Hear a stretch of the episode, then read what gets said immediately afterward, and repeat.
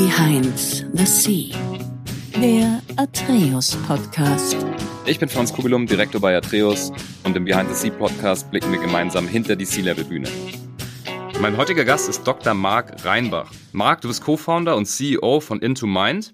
Into Mind hat in den letzten sieben Jahren einen extrem erfolgreichen Wachstum hingelegt. Ihr seid ein E-Health-Business, auch mit Coaching, auch mit eigenem Podcast, sprechen wir gleich natürlich noch drüber. Du hast das Ganze mit einer Co-Founderin gegründet und mit der Vision, Leute zu ermutigen und zu befähigen, ein gutes Leben zu führen. Was das genau heißt, gehen wir gleich rein.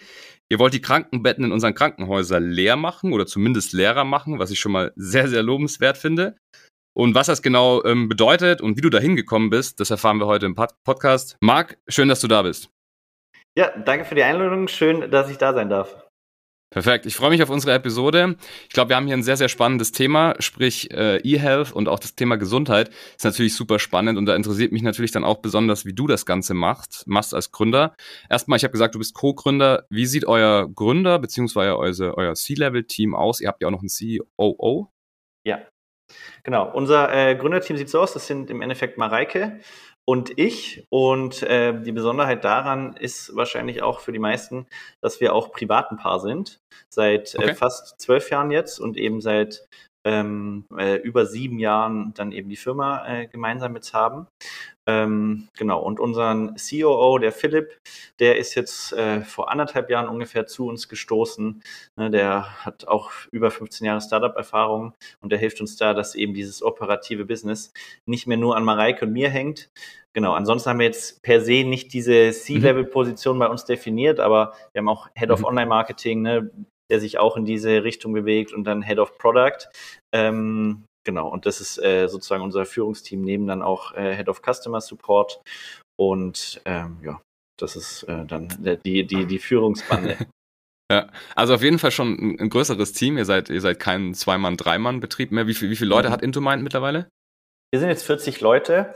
Ah, ähm, äh, genau, wenn man die mit Freelancern sind es dann nochmal mehr und äh, Kundensupport-FreelancerInnen ähm, haben wir auch einige. Dementsprechend, ja, ist schon mittlerweile ein ganz großes Team. Okay, cool. Ich habe schon gesagt, eure übergeordnete Vision ist, Leute sozusagen zu befähigen und zu ermutigen, auch ein gesundes Leben zu leben. Ihr habt einen Podcast, ihr habt extrem viel guten Content und ihr macht auch das Coaching, habt auch ein Festival. Magst du vielleicht nochmal so in eigenen Worten beschreiben, was genau Into Mind macht und wie die einzelnen Sparten mhm. so aussehen? Ja, im Endeffekt ähm, wollen wir so der digitale Gesundheitscoach für die Hosentasche sein. Ne? Da, da gehen wir mhm. gerade so hin. Das heißt, wir vereinigen gerade eigentlich all unsere Produkte in einer App.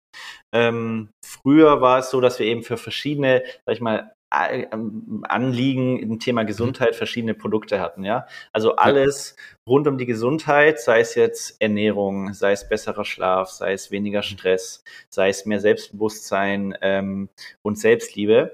Ja, mhm. da nehmen wir die Kundinnen Step by Step an der Hand mit mhm. unserem mhm. Programm und führen sie wirklich von, wenn wir jetzt mal Thema Ernährung, ja, fühlen sich sehr unwohl in ihrem Körper, haben jahrzehntelang Diäten gemacht, mhm. ähm, immer wieder Jojo-Effekt und mhm. das Ganze löst ja auch einen sehr mentalen eine große mentale Last aus. Ja, darum heißen wir auch mhm. Into Mind, weil wir uns eben auch viel um das Mentale kümmern. Und die Leute machen dann eben unsere Produkte oder mhm. unsere Programme ne, und starten an Tag null und dann begleiten wir sie über mehrere Monate, teilweise Jahre, ähm, mit dem Ziel natürlich, dass sie gesünder und glücklicher sind. Ja, wir sagen auch, we empower people mhm. to live a healthier and more joyful life. Also wirklich mhm. nicht nur Gesundheit, sondern was ist im Endeffekt auch das Endziel von Gesundheit, dass du eben ein glückliches Leben führen kannst. Und ähm, ja, da machen wir gerade in unseren Produkten eben nicht nur so, sage ich mal, den Thema Ernährung, klassischen Ernährungsplan, sondern wir gehen mhm. wirklich immer versuchen, an die Wurzel heranzugehen, weil ähm, auch wieder Thema Ernährung, ne, bin unser Kundenavatar da heißt beispielsweise Helga.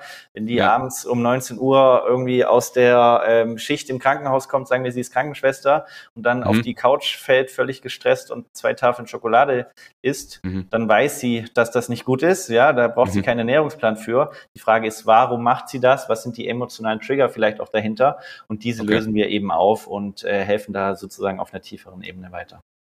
Okay. Ich finde das gut, weil das ist ja schon, also es ist ein eigentlich ein sehr, sehr komplexes, aber auch gleichzeitig ein super einfaches Thema. Ich glaube, fast jeder hat erstens die Information zugänglich, was eigentlich gute Ernährung ist. Und ich glaube, so, so, mhm. schwierig ist es auch, auch gar nicht in dem, in dem Sinne. Aber dieser psychologische Aspekt, den du gerade angesprochen hast, das ist ja das, was man machen muss. Ne? Man hat drei Mahlzeiten, vier Mahlzeiten, zwei Mahlzeiten am Tag. Ne? Das sind in der Woche, weiß ich nicht, im zweistelliger Bereich irgendwie Entscheidungen, wo du immer wieder dich für das Richtige entscheiden musst. Wenn da die, die unterliegenden psychologischen Aspekte nicht, nicht aufgegleist sind, dann funktioniert das nicht, richtig? Ganz genau richtig, ja. Okay. Ja, sehr spannend. Also ihr habt auch Online-Kurse oder ist das hauptsächlich online betrieben? Genau, das ist hauptsächlich ähm, ist eigentlich ähm, rein online. Ne, wir haben, du hast ein Festival mhm. angesprochen, das ist eher so ein Community-Event, wo wir dann halt 500 Leute äh, mal einladen und dann mieten wir eine große Halle und, und machen eine große Party mit unseren Kundinnen sozusagen. Aber okay. die Product Delivery funktioniert online ne, über unsere Into Mind App, okay. wo die dann wirklich und darum ne, Gesundheitscoach in der Hosentasche möglichst mhm. einfach äh, ihre Pro Programme durchmachen können, um möglichst mhm. eben im Alltag, ja, und der kann auch sehr stressig sein, mit wirklich mhm. kleinen Veränderungen einen großen Impact zu haben, äh, ohne okay. dass sie sich jetzt irgendwie monatelang hinsetzen und jeden Tag vier Stunden investieren müssen, weil mhm. das macht dann keiner. Und unser Ziel ist wirklich, den Mainstream zu erreichen. Und äh, bis 2030 mhm. wollen wir 10 Millionen Leute mit unseren Produkten eben zu einem gesünderen und glücklichen Leben verholfen haben. Und das schaffst mhm. du nur, wenn du auch den Mainstream ähm, sozusagen kriegst und Klar. nicht, wenn du, sag ich mal, eh die Leute, die eh sehr gesundheitsbewusst sind und die noch so diese letzte 10 Prozent rauskitzeln möchtest. Damit Klar. hast du halt nicht so einen großen Impact. Und du hast angesprochen, ne? mach die Krankenhausbetten leer. Das ist so, sag ich mal, Hashtag mach die Betten leer. Das ja. ist mal so ein Slogan, der uns eingefallen ist, weil wir eben davon ausgehen, wenn wir die Leute gesünder und glücklicher machen, schon präventiv, ja, mhm. wenn sie, bevor wirklich die schweren Probleme auftreten, ähm, mhm. dann machen wir eben die Krankenhausbetten leerer. Und Mareike und ich, wir sind ja beides ÄrztInnen ähm, mhm. und haben das eben im Krankenhaus gesehen. Ja, wir haben auch im Krankenhaus gearbeitet und wenn dann da die 70-jährige Patientin liegt auf der inneren mhm. Station, dann denkst du dir, Kacke, hätte ich hm. mal vor äh, 30, 40 Jahren gesehen und da mit unseren ja. Produkten weitergeholfen, dann würde sie hier heute gar nicht liegen. Und das ist sozusagen auch die Grundmotivation, woraus das Ganze entstanden ist. Okay, cool. Das heißt, man, man kommt dann irgendwann zu euch, dann gibt es wahrscheinlich irgendwas mal so ein initiales Beratungsgespräch oder sowas in der Art und dann wird man in die richtigen Produkte verwiesen. Gibt es da noch irgendwie jemanden, so, ein, so eine Art Coach oder so, der, der auch mhm. in Person dabei ist? Oder ist es wirklich alles mittlerweile abgebildet via diesem ähm, Online-Curriculum? Ja, genau. Also wir machen viel Online-Marketing, ne? schalten eine Facebook-Ad, die Leute ähm, gibt dann verschiedene Wege. Sie schauen sich vielleicht ein kostenloses Webinar an, ähm, mhm. vielleicht machen sie irgendwie einen Selbsttest und finden heraus, was ihr Problem ist. Vielleicht kaufen sie erstmal ein kostengünstigeres Produkt, um so ein bisschen reinzuschnuppern und sich davon zu überzeugen. Wir machen auch viel mit mentalem Training. Vielleicht hören Sie sich mal eins unserer mentalen Audiotrainings an und denken, auch oh, krass, das verändert ja wirklich mhm. was an meinem State, an meinen Emotionen. Ja, mhm. und dann, wenn Sie sich entscheiden, eins unserer, sage ich mal, Flagship-Produkte zu machen, ähm, mhm. dann werden Sie da eben von A bis Z an die Hand genommen und da legen mhm. wir auch sehr viel Wert eben auf persönliche Betreuung, je nachdem okay. natürlich, in welcher Preisklasse man sich befindet, aber schon äh, bei den 400 Euro Produkten, wo wir die Leute so über äh, vier, fünf Monate begleiten, hast du 24-7 E-Mail-Support, Live-Chat, Hotline. Ähm, und darum haben wir auch ein 15-köpfiges Kundensupport-Team. Äh, das ist mhm. unser größtes Team tatsächlich, weil wir da eben sehr nah dran sein möchten. Und äh, weil für uns ist eigentlich, ne, die Firma wächst, wenn unsere Kundinnen Erfolg haben. Und je näher wir unseren ja. Kundinnen dran sind, desto mehr Erfolg haben sie auch. Klar. Cool. Okay. Ich glaube, man hat so ein bisschen auch begriffen, was Intomind macht. Auf jeden Fall mal, mal anschauen. Intomind.de. Into schreibt man I-N-T-U und dann mind, M-I-N-D.de, dass es da keine Verwechslungsgefahr gibt. Jetzt schauen wir mal, wie du da hingekommen bist. Das würde mich jetzt ja schon interessieren. Fangen wir mal ganz vorne an. Wie bist du denn aufgewachsen? Was, in welchen Umgebungen, so ganz früh, erste Schulzeit oder Kindergartenzeit? Was haben deine Eltern gemacht, so diese ganzen Umgebungen? Ja, äh, klassisch. Ähm, tatsächlich witzig. Ähm, meine äh, beiden Eltern waren beides Hausärzte. Die hatten auch okay. eine, Geme eine, Gemeinschaftspraxis sogar zusammen. Also die haben auch in der Beziehung 30 mhm. Jahre zusammengearbeitet. Ähm, wow. Und ähm, ja, ganz normal aufgewachsen, ähm, äh, Abi gemacht äh, mhm. und dann stand so bei mir immer so die Entscheidung, okay, Medizin, ne, weil dieses Studium mich schon immer äh, fasziniert hat. Oder Fahrzeugtechnik, weil ich bin auch so ein kleiner Technik-Nerd, kommt mir heute so ein bisschen äh, zugute äh, im Unternehmen dann wiederum auch. Hätte ich damals gar nicht gedacht. Und dann habe ich mich so in, in der letzten Sekunde für Medizin entschieden, weil ich dachte, es ist irgendwie was, womit ich, falls ich dann auch mal was anderes machen will, vielleicht ähm, noch mehr ähm, ja, noch mehr Optionen habe. Und ähm, mhm. ja, ist dann leider so gekommen, muss man sagen, oder jetzt im Nachhinein glücklicherweise, dass ich dann nach vier Jahren Medizinstudium wirklich sehr frustriert war, weil es war immer dasselbe. Ich habe, ich nenne es gern Bulimie lernen, also alles in kürzester Zeit irgendwie nicht reinstopfen, dann einmal aufs, ja. auf die Prüfung erbrechen und dann wieder vergessen. Und das hat mich äh, sehr frustriert. Und wenn du dann auch im Krankenhaus, du arbeitest im Studium schon viel im Krankenhaus, wenn du da dann die Assistenzärzte siehst, die alle unzufrieden sind, die Krankenschwestern siehst, die alle unzufrieden sind, die Patienten siehst, die alle unzufrieden sind, da denkst du dir, ach du großer Gott, wo bin ich hier reingeraten? Vor allem, weil du keinen ja, wirklichen okay. Impact hast. Ne? Du bist in einem riesigen, äh, in einem riesigen Konglomerat da drin, so ein ganz kleines Zahnrad und kannst nicht wirklich was machen. Auch die Hierarchie im Krankenhaus ist extrem groß, ne? also Chefarzt, Oberarzt und dann irgendwie wird sich von oben nach unten angeschrien. Ähm, und das fand ich alles irgendwie nicht mehr so geil. Und dann tatsächlich äh, Klischee, in, in den Gründerklischee in dem Sinne jetzt, äh, habe ich ein Buch in die Hand gekriegt, das hieß die Vier-Stunden-Woche. Kennen bestimmt okay. äh, die einen oder anderen, die hier zuhören. Tim Ferriss, ja, ja, auf jeden Fall. Genau. äh, und das hat bei mir, weil als Medizinstudent hast du so, ich beschreibe es immer so wie so ein Rennpferd, so voll die Scheuklappen auf. Ja, du siehst nicht mhm. links, nicht rechts, du hast nur dein Studium, du weißt auch, ich habe sechs Jahre in dieses Studium investiert. Hier wird Absolut. jetzt nichts mehr anderes gemacht. Und dieses Buch hat mir gezeigt, krass, da gibt es ja noch eine ganz andere Welt, die ich vielleicht auch neben dem Studium sogar anfangen kann, ja, und das hat mir so voll die neue Motivation ge äh, gegeben. Ähm, cool. Äh, und ja, aus dieser Vier-Stunden-Woche ist dann leider die nächsten Jahre die 80-Stunden-Woche geworden. Aber äh, der, der Titel war trotzdem sehr catchy. Und gleichzeitig mit Mareike, sie hat halt ähm, sehr gestruggelt, eben im Thema Ernährung. Das war unser allererstes Produkt, mit dem wir dann auch bei die Höhle mhm. der Löwen waren. Das heißt, es mhm. war bei ihr so ein persönlicher Struggle, den sie für sich aufgelöst hat so ein, mhm. zwei Jahre davor. Und dann habe ich eben mit dem Buch irgendwie gesucht, okay, was kann ich machen? Und wir waren mhm. da schon äh, eben ein paar Jahre zusammen. Da habe ich gesagt, hey, lass uns das doch zusammen machen, weil sie hat schon angefangen, irgendwie einem Taxifahrer das einfach mal beizubringen, obwohl es der jetzt gar nicht so wirklich wollte. Ich habe gesagt, aber daraus können wir eigentlich äh, ein Business machen. Und mhm. aus dieser äh, Motivation dann wirklich im Krankenhaus zu sehen, hey, hier läuft so viel falsch und äh, wir müssen irgendwie anders ansetzen. Wenn dann mhm. gesagt, okay, anstatt Krankenhaus machen wir jetzt unser digitales Haus der Gesundheit ja, wo mhm. der Fokus auf Gesundheit und nicht auf Krankheit liegt. Und daraus ist dann Into Mind entstanden. Cool. Ja, sehr, sehr coole Geschichte. Du hast gesagt, ihr seid schon 15 Jahre, 12 Jahre zusammen oder was, 12, was hattest du? Ja. Achso, das heißt, ihr habt tatsächlich dann, habt ihr euch im Studium kennengelernt oder noch davor? Genau, erstes Semester direkt ja. äh, im Medizin im Mörser kennengelernt. Sehr gut und durchgezogen.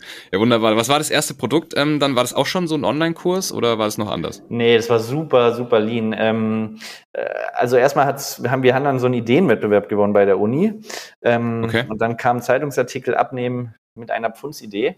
Und da, da, wollten dann alle dieses Produkt machen, was es ja noch gar nicht gibt äh, oder gab. Und dann haben wir gesagt, Kacke, also jetzt müssen wir aber irgendwie gründen. Würde ich heute auch anders machen. Also direkt irgendwie dann zum Anwalt UG gegründet und so. Ich, heute würde ich viel Lina starten.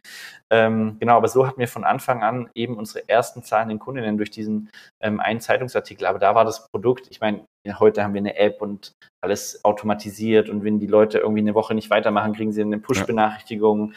und viel Gamification und so damals war das dann die ersten 15 Leute, da habe ich, ich weiß noch, ein Word-Dokument irgendwie so mit dem Cursor so die Icons platziert, so stundenlang für so ein Sehr Erfolgstagebuch. Gut, ja. Mareike hat diese mentalen Audiotrainings, ne, das sprechen wir uns heute auch immer noch sie und aber auch andere Profis.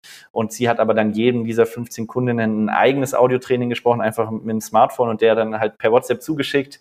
Ja, ah, und ah, okay. äh, der E-Mail war dann keine E-Mail-Automatisierung, sondern ich habe irgendwie alle in Blind Copy gesetzt und dann nachts um 23 Uhr die E-Mail rausgeschickt. Also es war alles sehr händisch, sehr lean. Okay.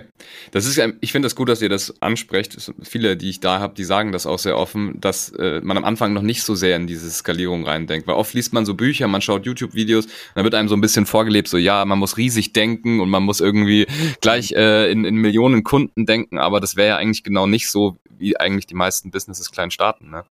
Nee, überhaupt nicht. Und wir haben auch immer gesagt, wir machen nur weiter, wenn unsere Kunden einen Erfolg haben, ja. Und das wussten wir am Anfang gar nicht, ne? Bei Mareike hat es geklappt, wir hatten diese Idee, aber wir haben das ja noch nie wirklich jemand beigebracht und dann geschaut, klappt es bei denen auch, ja. Und da war für uns immer die Prämisse, weil wir haben damals noch in Runden gestartet, eine Runde nach der anderen, immer so 15 Leute, 20 Leute, irgendwann dann 100 und dann irgendwie mittlerweile halt Tausende.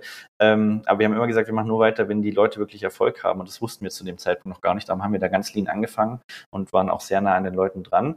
Und ähm, ja, so haben wir dann immer weitergemacht. Ja, sehr cool. Du hast vorhin schon gesagt, im Medizinstudium hat man so ein bisschen die Scheuklappen auf. Man lernt ja auch im Medizinstudium absolut gar nichts über, über Geschäft, über Business, über Wirtschaft, über Gründen, Steuern etc. Das heißt, das kam dann alles so wahrscheinlich mit den ersten Kunden einfach auf euch reingeprasselt. Ja, genau. Ähm, also eigentlich keine wirkliche Ahnung von, von Business gehabt. Ähm, man muss aber sagen, wir haben halt den großen Vorteil, ne, dass wir von Anfang an Cashflow positiv waren. Wir sind jetzt auch nicht die klassischen, ne, wir sind immer noch 100% eigenfinanziert bei einem guten achtstelligen cool. Umsatz ähm, und wie gesagt über 40 Mitarbeiterinnen. Aber es war eben so, dass ich mich jetzt nie groß mit Finanzierung auseinandersetzen musste. Für mich war einfach nur klar, wir müssen Produkt verk äh, verkaufen, was irgendwie Erfolge bringt, dann wird das Produkt Erfolg haben, damit verdienen wir Geld und wir müssen halt mehr Geld verdienen, als wir einnehmen was anderes gab es für mich gar nicht in meiner Welt. Ich wusste überhaupt nicht, was VC ist. Äh, ich wusste ja. gar nicht, was Finanzierung ist. Ich bin aufgewachsen ähm, bei der die Arztpraxis von meinen Eltern. Das einzige Unternehmensbild, was ich hatte, ein Unternehmen ist ein Konstrukt, was Geld verdient. Äh, und darum war für mich klar, okay, wir müssen halt Geld verdienen. Und darum gab es dafür äh, gar nicht so viel komplexe Sachen erstmal zu lernen, sondern ich musste halt gucken, okay. dass wir mehr verkaufen, als wir ausgeben. Und das ist tatsächlich auch heute immer noch so. Also wir haben keine große äh, ähm, Accounting-Abteilung, äh, keine große Buchhaltungsabteilung, mhm. sondern äh, wir konzentrieren uns halt dafür, unsere Produkte geil zu machen und unser Marketing gut zu machen, damit wir mhm. eben jeden Monat mehr Geld verdienen, als wir ausgeben. Ja, ja, sehr, sehr cool. Marketing ist wahrscheinlich ein, extrem großer Hebel bei uns, äh, bei euch, oder? Ihr macht, ihr macht viel wahrscheinlich über Social und also YouTube, Google und, und, und Social Media, oder? Ja, genau. Wir machen viel Performance-Marketing, ne, angefangen mit, mit Facebook-Ads, die wir dann irgendwann verstanden haben. Auch das war wie, wie Business so ein, beschreibt immer so ein riesiger, ich gehe durch so eine Tür, ein riesiger schwarzer Raum und ich habe so eine winzig kleine Taschenlampe und die leuchtet irgendwie nur ein paar Zentimeter aus. So habe ich mich gefühlt bei Online-Marketing. Bis wir das dann verstanden haben, das hat auch ein paar Jahre gedauert und dann war das halt irgendwann skalierfähig und damit konnten wir sehr gut wachsen. Ähm, genau, ansonsten machen wir eben aber mittlerweile auch, versuchen wir immer so ein bisschen die Waage zu halten zwischen Performance äh, und aber auch Branding und Vertrauen schaffen. Ja, also mhm. zum Beispiel Mareike haben wir dann gesagt, okay, sie ist jetzt erst die Personal Brand im Vordergrund. Dr. Mareike Awe, also hat einen großen Instagram-Account, hat einen großen Podcast, mhm. der ist Wohlfühlgewicht. Wir haben zusammen Spiegel Bestseller geschrieben. Ähm, also okay. auch solche Maßnahmen haben wir gemacht, damit es eben nicht nur sozusagen ähm, ganz viele Performance-Ads, sondern auch, dass man das Vertrauen schaffen kann. Ja, und Vertrauen baust du eben auf in so einem Podcast vielleicht oder in den Instagram-Stories. Und da haben wir von Anfang an drauf geachtet was heute zutage, jetzt sind wir in, auf einem Level, wo wir dann wiederum sagen, wir müssen ein bisschen aufpassen, dass das Unternehmen eben nicht zu sehr abhängig von der Personal Brand ist und jetzt eben mhm. versuchen, mhm. den Shift ja. hinzubekommen von weg von Dr. Mareike Awe und hin zu Into Mind, ja. ja. Und äh, das ist gerade eine Aufgabe von uns. Okay. Ja, sehr spannend. Nochmal kurz eine Rückfrage. Also es gab ja quasi erst schon das, die Produktidee und dann kam so ein bisschen diese Personal Brand von, von erst von mhm. Mareike, mhm. jetzt von dir auch natürlich. Also es war nicht so, dass ihr quasi Influencer schon wart, irgendwie in, dem, nee. in diesem Space und dann das gegründet habt, sondern es war schon erst die, das Produkt, ne? Ja, ja, es war erstes Produkt und ich, wir waren völlig blauäugig. Ne, ich habe das gesehen, dieser eine Zeitungsartikel und dachte, ach, das geht, geht ja einfach. Ich dachte dann, ich mache eine, wir machen eine Website, die habe ich selber zusammengebaut, die allererste tatsächlich bei Wix. Ja, und ja. dann äh, habe ich gedacht, ja, dann mache ich eine Website und dann werden die Leute schon kaufen. Das ist, da wurde ich dann irgendwann herbe enttäuscht. Und ich weiß auch noch, da fassen mir heute noch an den Kopf. Damals bei Social Media, weißt du, da gab es mhm. Instagram jetzt auch schon was, das war 2015, 2016 mhm. dann, da gab es Instagram auch schon was länger und es gab eben viele Influencer oder einige Influencer, die schon über eine Million Follower hatten und ich dachte mir, mhm. dieses Instagram-Spiel ist eigentlich eh schon wieder, ist eh schon wieder durch, da lohnt es sich gar nicht zu starten. Aber ich weiß nicht, ich glaube, wir haben 2017 oder 2018 da erst richtig mit gestartet, da ärgert man sich mhm. natürlich heute im Nachhinein. Ähm, mhm. Genau, und das war für, auch für Mareike nicht so einfach. Also sie war nie diejenige, die dann irgendwie jetzt, hey, ich bin die krasse Dr. Mareike Awe und mhm. schau mal meine Story an. Also für sie war es auch eine große Challenge, da vor die Kamera zu treten und sich wirklich zu zeigen. Ja, das ist, ja. äh, denkt man manchmal gar nicht, wenn man die Leute dann so sieht, aber das ist dann doch immer ähm, ja, mit Hürden verbunden. Man sagt ja auch irgendwie, die größte Angst des Menschen ist es, vor einem großen Publikum zu sprechen. Gibt sogar Studien irgendwie äh, ja. wirklich größere Angst als zu sterben. Darum, ähm, ja, das war auf jeden Fall eine Journey für uns. Klar. Ja, sehr spannend. Vielleicht noch eine, eine Sache, das, der Übergang, der klang jetzt so sehr fließend, aber ich meine, ihr wart dann in der, ihr wart dann im Krankenhaus und habt das dann währenddessen gemacht. Ihr wart ja wahrscheinlich eine parallel auch irgendwann dann in beiden Sachen drin, oder? Habt dann wahrscheinlich mhm. als, als Ärzte, Ärztin gearbeitet und dann parallel dieses Business aufgebaut. Wie lange lief das ungefähr parallel? Ähm, also so, wir haben gegründet, da hatten wir, glaube ich, noch drei Jahre Studium vor uns. Und da haben wir, und das war dann die 80-Stunden-Woche, ne, da ähm, haben wir noch promoviert, ähm, das Studium noch fertig gemacht, Staatsexamen und Co. und gleichzeitig okay. Into Mind äh, gestartet. Und das wow. war, war dann schon eine, ähm, ja, war dann schon sehr viel äh, Arbeit. Aber du hattest mhm. so eine ganz andere Motivation, einfach weil du dein eigenes Ding machst. Darum ist mir das damals gar nicht so vorgekommen. Jetzt im Nachhinein war, ist es teilweise wirklich geisteskrank gewesen, was wir gemacht haben. Ich weiß noch, wir waren irgendwie dann auf der Intensivstation, haben da das letzte Jahr, mhm. machst du dann PJ, praktisches Jahr äh, im, mhm. im, Krankenhaus, arbeitest wirklich sozusagen als Praktikantenarzt, nenne ich es mhm. mal, ähm, und waren irgendwie äh, auf der Intensivstation bis äh, 18 Uhr und dann sind wir mhm. uns umgezogen, sind ins Airbnb gefahren, dann waren wir da, weiß ich nicht, um 19, 20 Uhr im Airbnb, haben dann da bis mhm. 3, 4 Uhr nachts das ähm, erste Intuit-Programm abgedreht und dann am nächsten Morgen wieder auf die Intensivstation. Puh, äh, okay. das war, das war schon heavy, genau. Aber dann ne, wir hatten dann mit dem Abschluss des Studiums, da bist du ja dann offiziell Arzt und kannst dich entscheiden, mhm. Gehst jetzt eben ins Krankenhaus, machst den Assistenzarzt, erst dann kannst du eine Praxis ähm, mhm. gründen. Das haben wir ja dann nicht mehr gemacht, weil da hatten wir zu dem Zeitpunkt schon fünf MitarbeiterInnen und ähm, ja, haben auch schon insoweit Geld verdient, dass Mareike, für Mareike war es immer wichtig, sie ist da auch sehr sicherheitsgetrieben. Äh, für sie war so ein Anhaltspunkt, okay, wenn wenn wir mehr mhm. oder gleich viel Geld wie ein Assistenzarzt äh, verdienen, dann traut sie sich sozusagen, das auf Vollzeit zu machen. Das war zu dem Zeitpunkt so und dementsprechend ähm, ja, sind wir dann voll bei Intomind eingestiegen. Cool.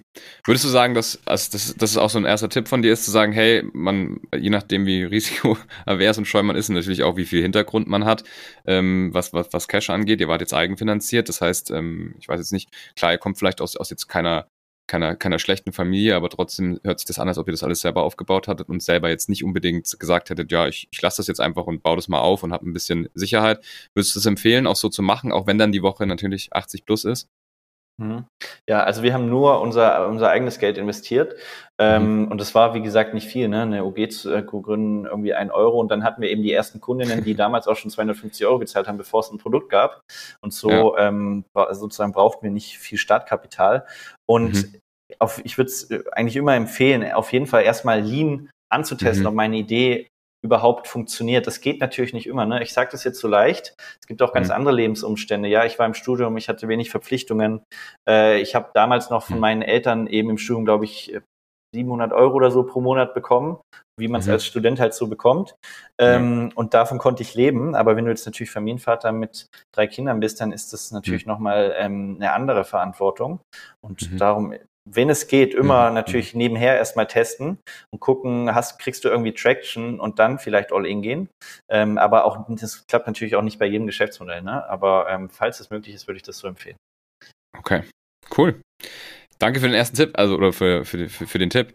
Jetzt gehen wir mal so ein bisschen rein. Wie sieht denn dein, dein, dein Tag jetzt aus? Also wann stehst du auf? Was passiert dann als erstes? Hast du Morgenroutinen? Führ uns da mal durch. Ja, tatsächlich erwischst du mich jetzt hier gerade in einer Situation, äh, die äh, relativ selten vorkam die letzten Jahre. Und zwar bin ich gerade äh, in Thailand tatsächlich. Jetzt okay. drei Wochen arbeiten wir von hier remote. Ähm, das ist nicht mein normaler Alltag. Normalerweise, wir haben das Team auch ähm, vor Ort in Düsseldorf. Also wir sind auch ähm, keine 100% mhm. Remote Company, mhm. sondern wir sehen einfach, also 80% unseres Teams ist vor Ort in Düsseldorf. Ja, und okay. wir haben sogar jetzt alle New Work ähm, Anhänger Ohren zu halten. Wir haben eine Office-Anwesenheitsquote. Okay. 50 Prozent Office-Anwesenheitsquote. Ja.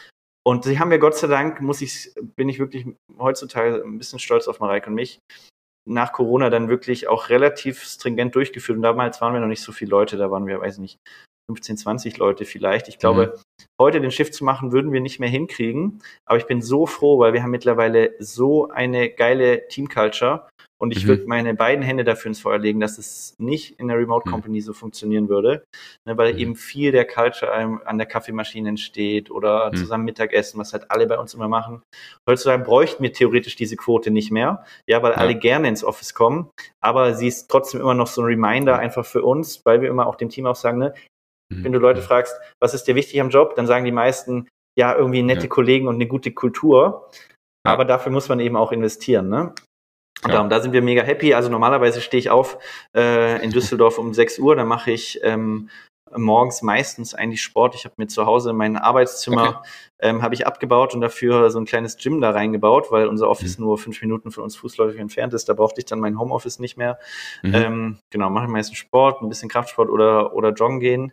Mhm. Ähm, tatsächlich habe ich jetzt nicht so die, außer das mit Sport eben so die krasse Routine, wobei ich jetzt gerade immer, oder ich versuche eigentlich seit Jahren immer wieder anzufangen, irgendwie mit Meditation, weil ich selbst so ein bisschen, ja. äh, ich glaube, heutzutage würden Ärzte ADHS oder so diagnostizieren. Das okay. ähm, halte ich aber nicht für ja. schlimm, weil ich glaube, viele Unternehmer ist es auch eine, eine Superpower, ähm, ja. wenn du eben auch viele Dinge irgendwie so gleichzeitig äh, in deinem Kopf haben kannst. Ähm, Genau, und okay. das heißt, meditieren tue ich jetzt immer, äh, immer mehr, aber äh, jetzt noch nicht so stringent, dass ich sagen würde, jeden Tag irgendwie eine halbe Stunde oder Stunde. Ja, und dann gehe ich okay. ins Office, da bin ich dann meistens so um 8 Uhr und dann ist bei uns besonders, dass wir Fokuszeit haben. Das heißt, bis 12 mhm. Uhr findet bei uns im Unternehmen eigentlich keine Kommunikation untereinander statt, außer in sehr dringenden Fällen. Das heißt, Slack ah, ist eigentlich bis 12 Uhr zu. Ähm, wir arbeiten mit Asana. Du schickst den Leuten bis 12 Uhr auch eigentlich keine Asanas und das hat den Sinn, dass die Leute eben sich bis 12 Uhr auf ihre eigenen Projekte fokussieren können, weil alle, die okay. hier zuhören, kennst vielleicht, ihr seid um 8 Uhr im Office und 5 nach 8 stehen schon, gerade Führungskräfte stehen äh, irgendwie fünf Leute schon an deinem Schreibtisch und wollen X, Y und Z von dir was dich irgendwann in eine Situation bringst, dass du selber überhaupt nichts mehr gebacken bekommst und vor allem mental auch struggles, weil immer von links nach rechts irgendwie tausend Sachen kommen. Und jeder Absolut. bei uns äh, liebt es. Wenn die von anderen Unternehmen kommen, dann ist es immer erstmal gewöhnungsbedürftig. Und wenn ich sie dann nach sechs Monaten frage, willst du Fokuszeit abschauen, dann sind sie das Größte und das Beste, was sie, was, sie, was sie je gesehen haben. Und auch mir gibt es eben so eine enorme Ruhe. Das heißt, bis 12 Uhr kann ich dann eigentlich so an meinen Projekten arbeiten, so irgendwie wirklich große mhm. Projekte voranbringen. Und dann fängt es eigentlich meistens an mit Meetings. Ich bin immer noch so stark im Online-Marketing-Team mit involviert, mhm. äh, bin da noch in den Huddles und so mit drin und im mhm. HR ähm, investiere ich mittlerweile mehr Zeit eben als früher, weil mhm. natürlich einfach gute Leute für uns zu finden auf unserem Wachstumspfad ist moment, mittlerweile so mit das Wichtigste, was ich heutzutage verstanden habe. Mhm. Und ähm, ja, ansonsten versuche ich mich mit Mareike immer so mehr ein bisschen rauszunehmen. Zum Beispiel Freitag haben wir Unternehmertag, da sind wir nicht im Office und arbeiten nicht okay. operativ und versuchen uns mhm. entweder zu Netzwerken oder mehr mit Strategien zu beschäftigen, die uns auch in Zukunft weiterbringen. Ja, und das ist so grob eigentlich, wie, wie mein Leben aussieht. Sehr, sehr cool. Habt ihr euch eigentlich irgendwie aufgeteilt oder macht ihr alles gemeinsam? Entscheidet ihr alles gemeinsam? Ich meine, ihr habt den COO, der macht wahrscheinlich Operations, logisch, aber ihr beide als Gründerteam habt ihr euch irgendwie ausgeteilt?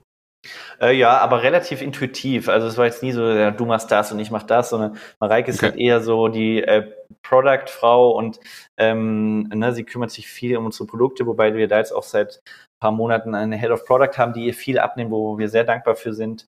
Ähm, und ansonsten ist sie halt schon so die Spokesperson nach außen und unternehmerisch, strategisch, ähm, ja, sind, sitzen wir eben mit unserem Führungsteam zusammen. Aber auch da muss ich sagen, ich weiß tatsächlich nicht, ob es was Gutes oder Schlechtes ist.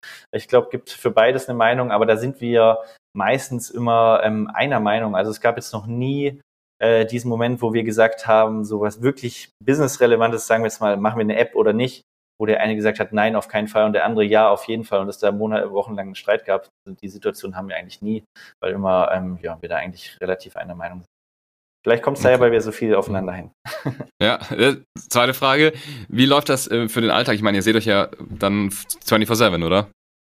Genau, theoretisch schon, ja. Wir, äh, wir, sind halt gleichzeitig im Office, ist aber auch nicht so, dass wir dann immer 24-7 aufeinander auf dem Schoß sitzen. Mhm. Die Office-Tage, ne, die laufen dann schon relativ getrennt parallel voneinander ab, weil sie ist in Meetings, ich bin im Meeting, sie ist vielleicht unten im Filmstudio äh, und ich bin oben äh, mit dem Online-Marketing-Team. Das heißt, da ist äh, jetzt, ähm, ja, sehen wir uns natürlich und verbringen viel Zeit miteinander, aber da ist dann auch, haben wir so unsere getrennte Wege eigentlich so ein bisschen im Unternehmen.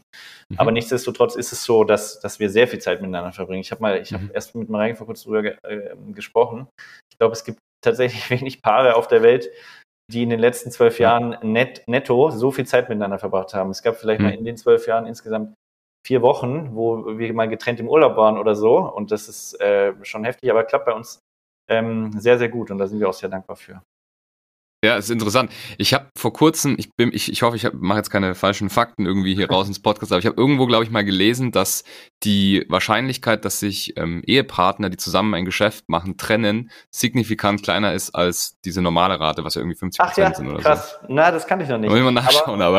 aber. ja, weil ich, ich, ähm, äh, was ich auch manchmal ähm, sagen Leute so, wenn die uns dann irgendwie mit uns sprechen, boah, ich könnte niemals mit meinem Mann oder mhm. mit meiner Frau zusammenarbeiten. Das ist ganz oft der Spruch.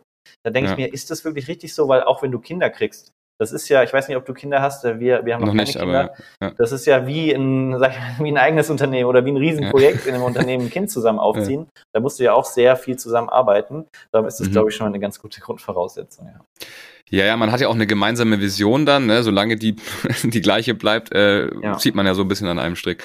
Deswegen, warum nicht, ne? Sehr, sehr cool. Okay, so, jetzt das Thema Gesundheit. Jetzt seid ihr natürlich im, im Gesundheitsmarkt äh, selber tätig. Äh, du hast schon gesagt, du machst so ein bisschen Sport am Morgen. Hast du eine, eine feste einen Trainingsplan oder, oder folgst du so einem, einem Sportplan oder sowas in der Art? Nee, eigentlich nicht so sehr. Ähm, mhm. ne, ich ich versuche halt, dass ich ähm, einfach irgendwie in, in, Bewegung bleibe und ähm, auch, ne, wenn du den ganzen Tag nur am Schreibtisch sitzt, dass du halt auch äh, irgendwie was für deine Muskeln machst, für, für mhm. irgendwie für den aufrechten, für den aufrechten Gang machst so. und ähm, äh, ich trainiere da momentan äh, mit so einer App, aber das ist jetzt nichts, was ich irgendwie, wo ich drauf schwöre oder so. Äh, okay. Das mache ich halt gerade. Ähm, also da, da sind Mareike und ich beide nicht so sehr, ich, dogmatisch nennt man es, glaube ich. Ne? Generell mhm. geht es ja auch bei Into Mind. Ne? Into, mhm. das erste Wort steht ja für Intuition. Ne? Mhm. Bei uns gibt es halt nicht so diesen festen Plan, sondern bei uns lernt man eher wieder zu hören, was tut mir persönlich gut. Und das ist für okay. jeden Menschen eben anders. Ne? Und die eine machen lieber Yoga und fühlen sich da gesund, der eine macht lieber Kraftsport, der nächste geht lieber schwimmen. Und bei ja. mir ist es teilweise abwechselnd. Ja, im Sommer gehe ich auch mal gern schwimmen oder Mareike ist im Sommer irgendwie jeden zweiten Tag im Freibad und mhm. sonst äh, macht sie mal Kraftsport ähm, oder geht mal mhm. joggen. Ähm, dementsprechend, da sind wir nicht, nicht so wirklich dogmatisch. Okay, alles klar. Und ähm, was so die Ernährung in dem Bereich angeht, bist, achtest du da auf, hast du Grundregeln oder zählst du sogar Kalorien? Wahrscheinlich auch nicht, ne, wenn ihr so nicht so dogmatisch seid.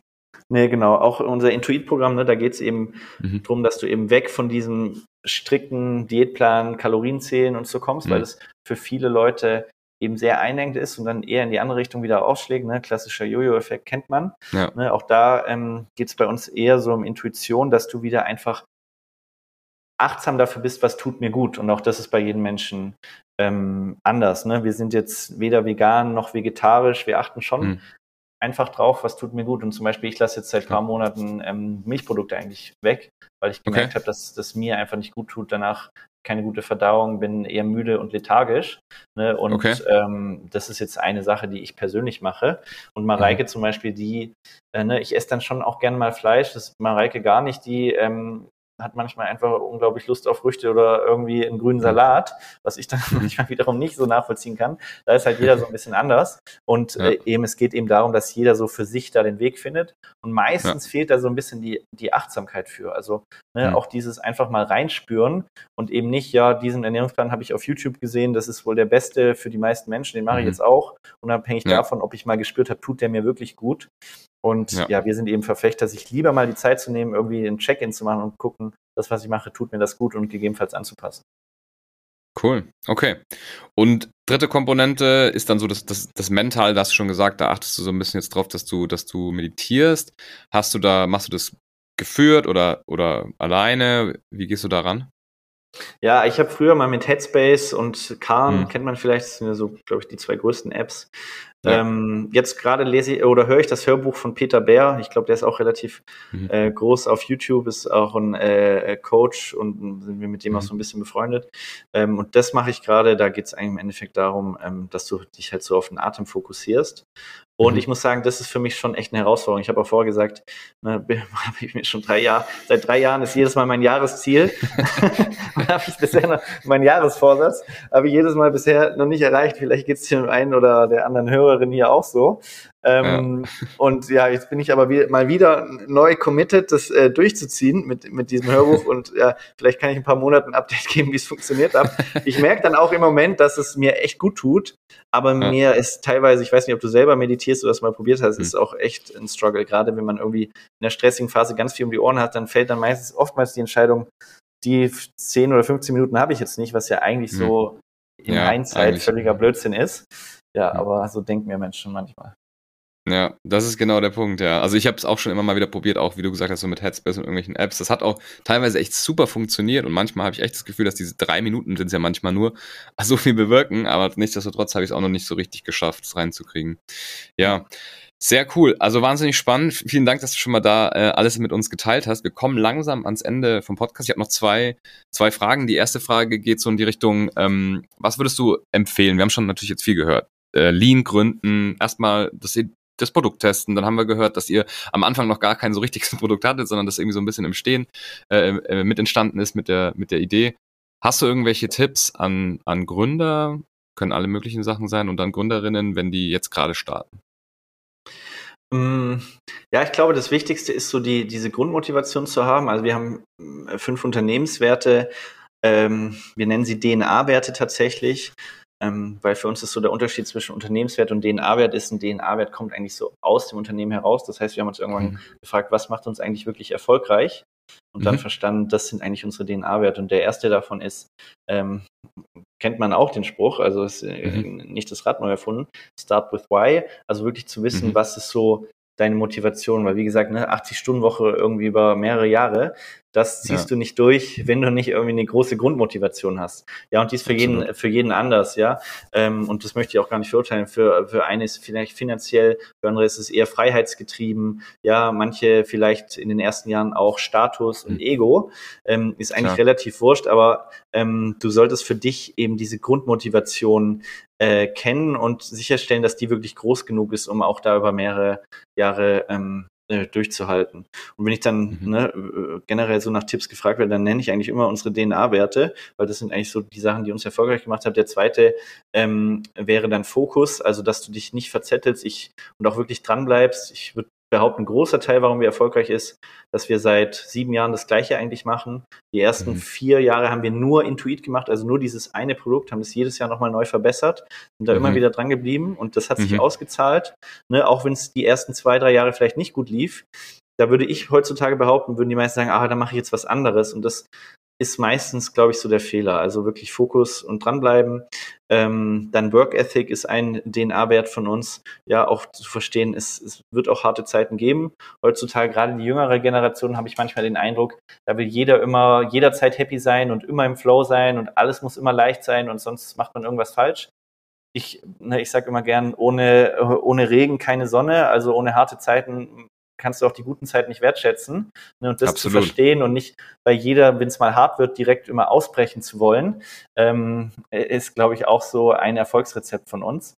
Ähm, ja, und das wären eigentlich so meine, meine Top-Tipps. Klasse. Super, vielen lieben Dank.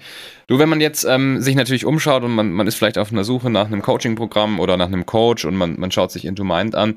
Jetzt hat man natürlich in den letzten Jahren schon auch vielleicht ein bisschen durch die Pandemie ähm, diesen Coaching-Markt, der hat schon ziemlich viel sich entwickelt. Da sind viele Leute auch reingespült worden, die vielleicht gar nicht so richtig den Background haben bei euch. Wir haben jetzt gelernt, Erstens äh, gibt es äh, wahnsinnig viele zufriedene Kunden. Zweitens habt ihr natürlich auch einen Mediziner-Background ich will jetzt nicht sagen, dass das jeder haben muss, um Coach zu werden oder um ein mhm. Coaching-Programm zu entwickeln, aber merkt ihr das so ein bisschen, dass der Coaching-Markt jetzt schon natürlich auch sehr viele Leute drin hat, die vielleicht das gar nicht machen sollten? Was sind da deine Meinung dazu?